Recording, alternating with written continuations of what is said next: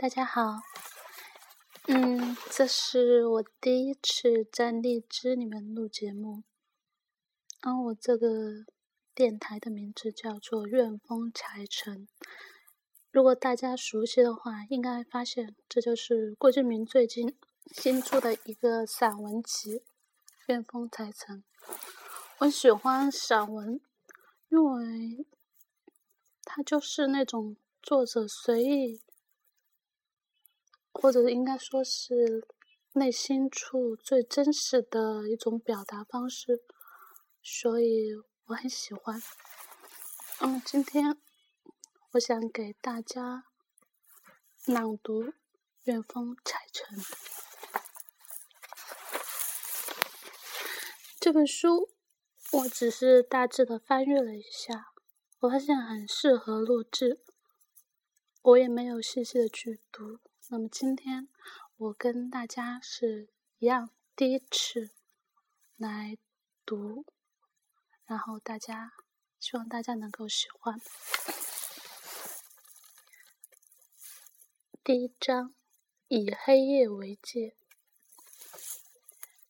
当日出东方，薄雾被光线照得四下散开，安静的大街开始被喧闹的人群填满。不远处的小店伙计揭开水面翻滚的锅。啊，不好意思，因为我是第一次说一说，可能有一些方面不熟，然后 可能咬字方面也不是很清晰，希望大家见谅。我再重来一遍，谢谢。第一章以黑夜为界。当日出东方。薄雾被光线照得四下散开，安静的大街开始被喧闹的人群填满。不远处的小店伙计揭开水面翻滚的锅子盖，把清晨的第一把拉面倒进水里。楼下的保安穿着干净的制服，对着他看见的每一个人说早安。流水声、汽笛声、喇叭声。母亲第三遍叫赖床的小孩起床的声音，慢慢醒来的世界。有一段时间工作太忙，几乎消耗掉了整个白天的时间，于是所有的稿件、小说都必须晚上回到家的时候继续熬夜。开始的时候是持续到凌晨一点，之后变成两点、三点，最后。演变成在冬天里已经彻底亮起来的天空下，裹着被子倒头睡去。醒来的时候已经下午三点。刷牙、洗澡，随便从冰箱里拿出一点东西来吃，之后去公司上班。写字楼大堂的保安有时候会对我说“下午好”。坐下来打开电脑没有多久，公司的人就陆陆续续的下班了。他们对我说：“小事，我先走了。”很快的，公司里就只剩下了自己，或者一两个同样需要加班的人。然后就慢慢的熬过了黑夜。说是慢慢的，其实并不准确，应该说，然后就一下子到了黑夜。想要结束这样的昼夜颠倒的生活，于是早早的躺到床上去。可是却怎么也睡不着。过了一会儿，还是起来看书。没有那严实的窗帘露出一小块窗户，望出去的是零星的还没有熄灭的灯火。哗啦哗啦翻书的声音，在寂静的黑夜里听起来格外清晰。两点把书看完，在结尾的时候被男主角的第一句哽咽的。那我就先走了，触动了心绪。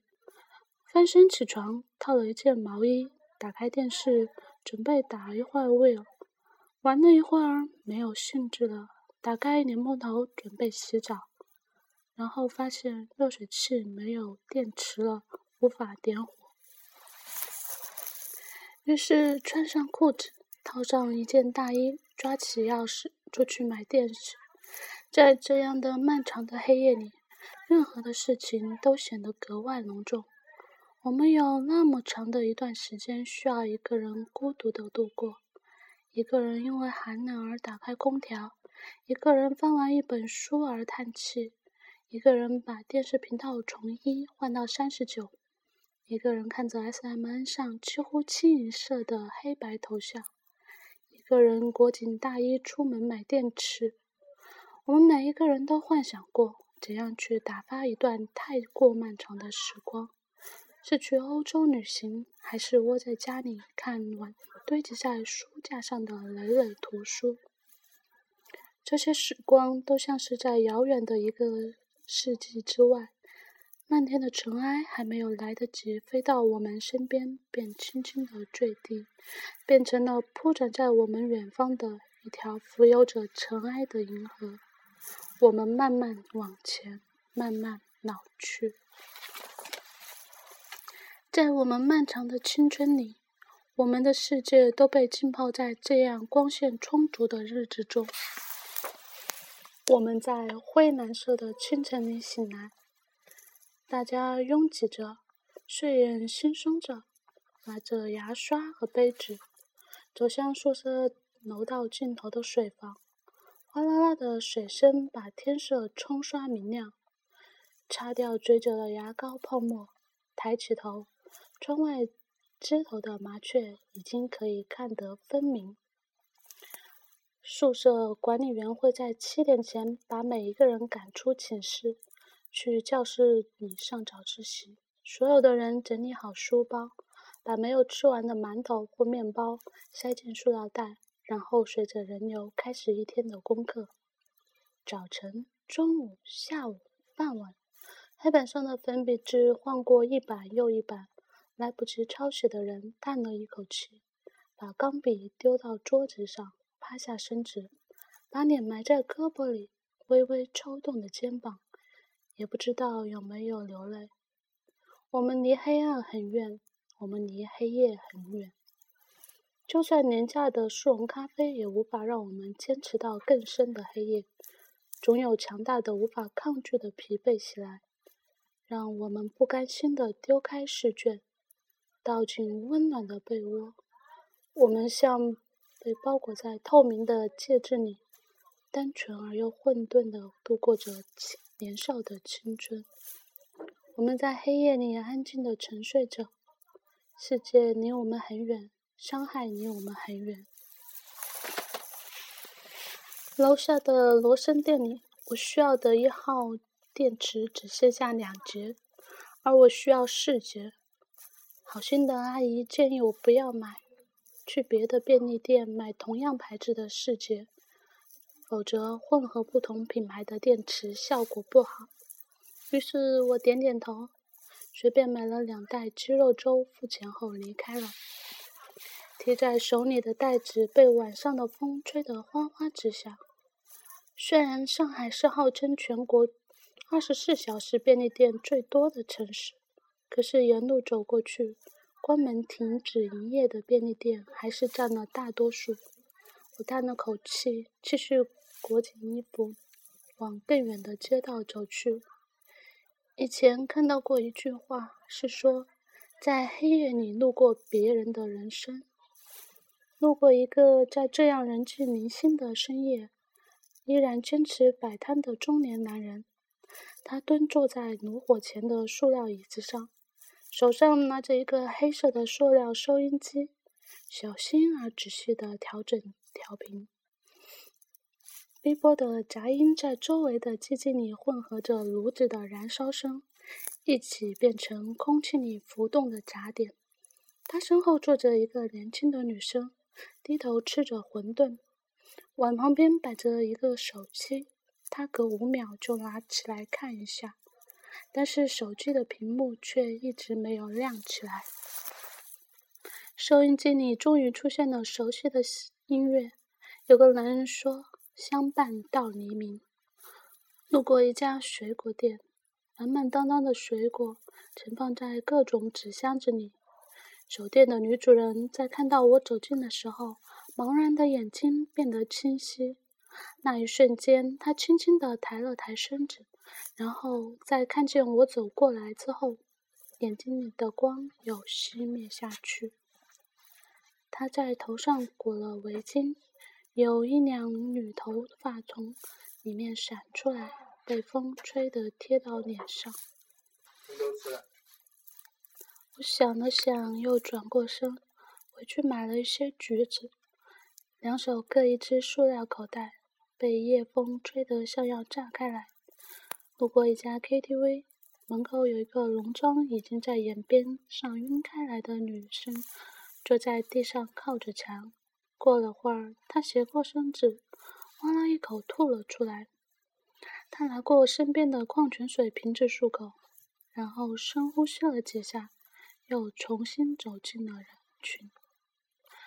路过一个正在修理管道的工人，路过一对牵着手走路的情侣，路过了一家依然人声鼎沸的餐厅，里面的火锅蒸腾出的。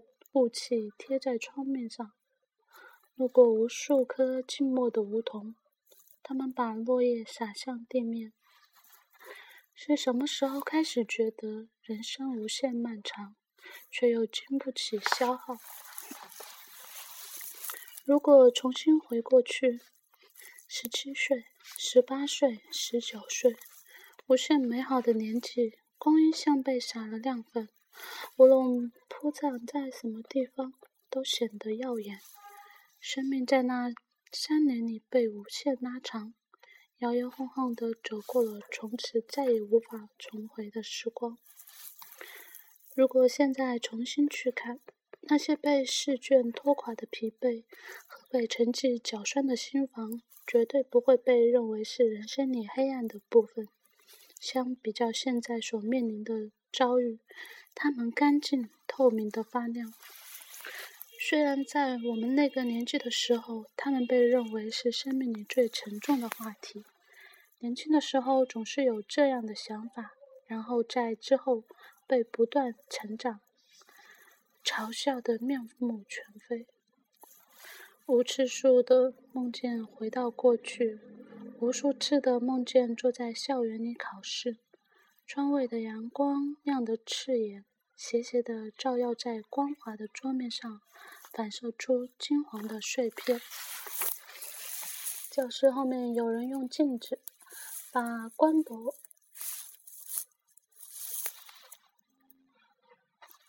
教室后面有人用镜子把光斑反射到老师的后脑勺上。教室里一片窃窃私语的笑声压在喉咙里，痒得难受。空旷的操场上，烈日搅动着漫天的浮云，他们日日记录着笼罩其下的这些少年，他们年轻的模样，他们健康的生命，他们这些美好和善良，在未来的岁月里风雨飘摇。于是，悲伤变成了午后的雷阵雨。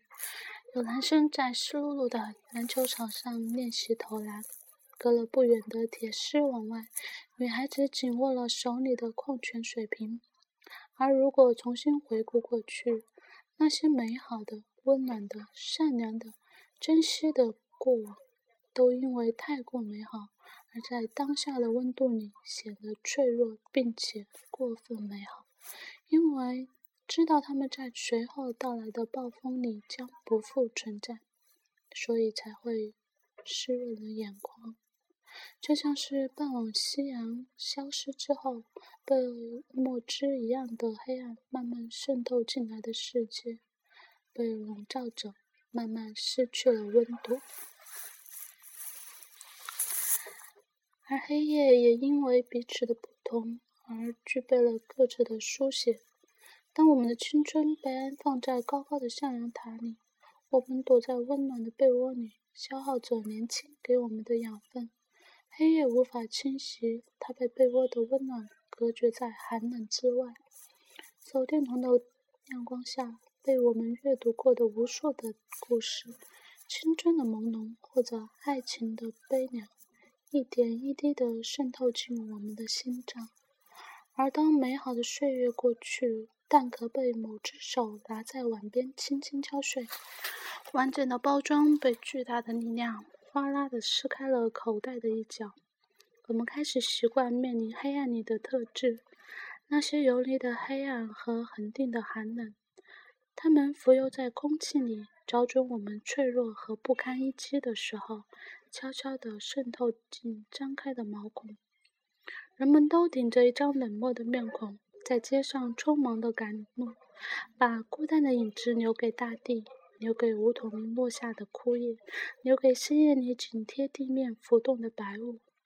只有空旷街头的红绿灯，在没有车辆和人行的路口，频繁的跳换着颜色。在走过了两条街后，我在好德买到了我要的电池。走出门的时候，电子传感器里发出叮咚的一声响，然后木然的电子声说：“欢迎光临。”不好意思，是欢迎下次光临。我回来的路上，看见那个摆水果摊的女主人刚刚要拉下窗帘。她看见我的时候，对我微微点了点头，然后就转过身去，关上了门。她抬起手，拉灭了头顶的黄色灯泡，于是，一段小路突然黑了下来。只有那对火炉前的中年男子。依然眯着眼睛听着广播里的歌曲，他身后是空无一人的塑料桌子和座位，只有炉火发出的哔啵声，呼应着炉里锅里沸腾的开水。我并没有路过他们的人生，仅仅是看见了在黑夜里的边界，他们半温暖半寒冷的生存。怨风才成的第一章就到这。因为第一次，所以犯了很多错误，咬字和一些语速可能都会出现各种各样的毛病。然后，但是我希望大家还是不要因为我的原因，嗯，对这样一本很好的散文有任何的误解。他真的很好，虽然很多人都会觉得。小事写的文章太过矫情，但是其实每个人内心真的真的就有这样一个，应该怎样呢？应该怎样说他？每个人内心应该有一个最柔软的地方，他就是这个样子。很高兴大家来收听，希望下次再和大家相见，谢谢。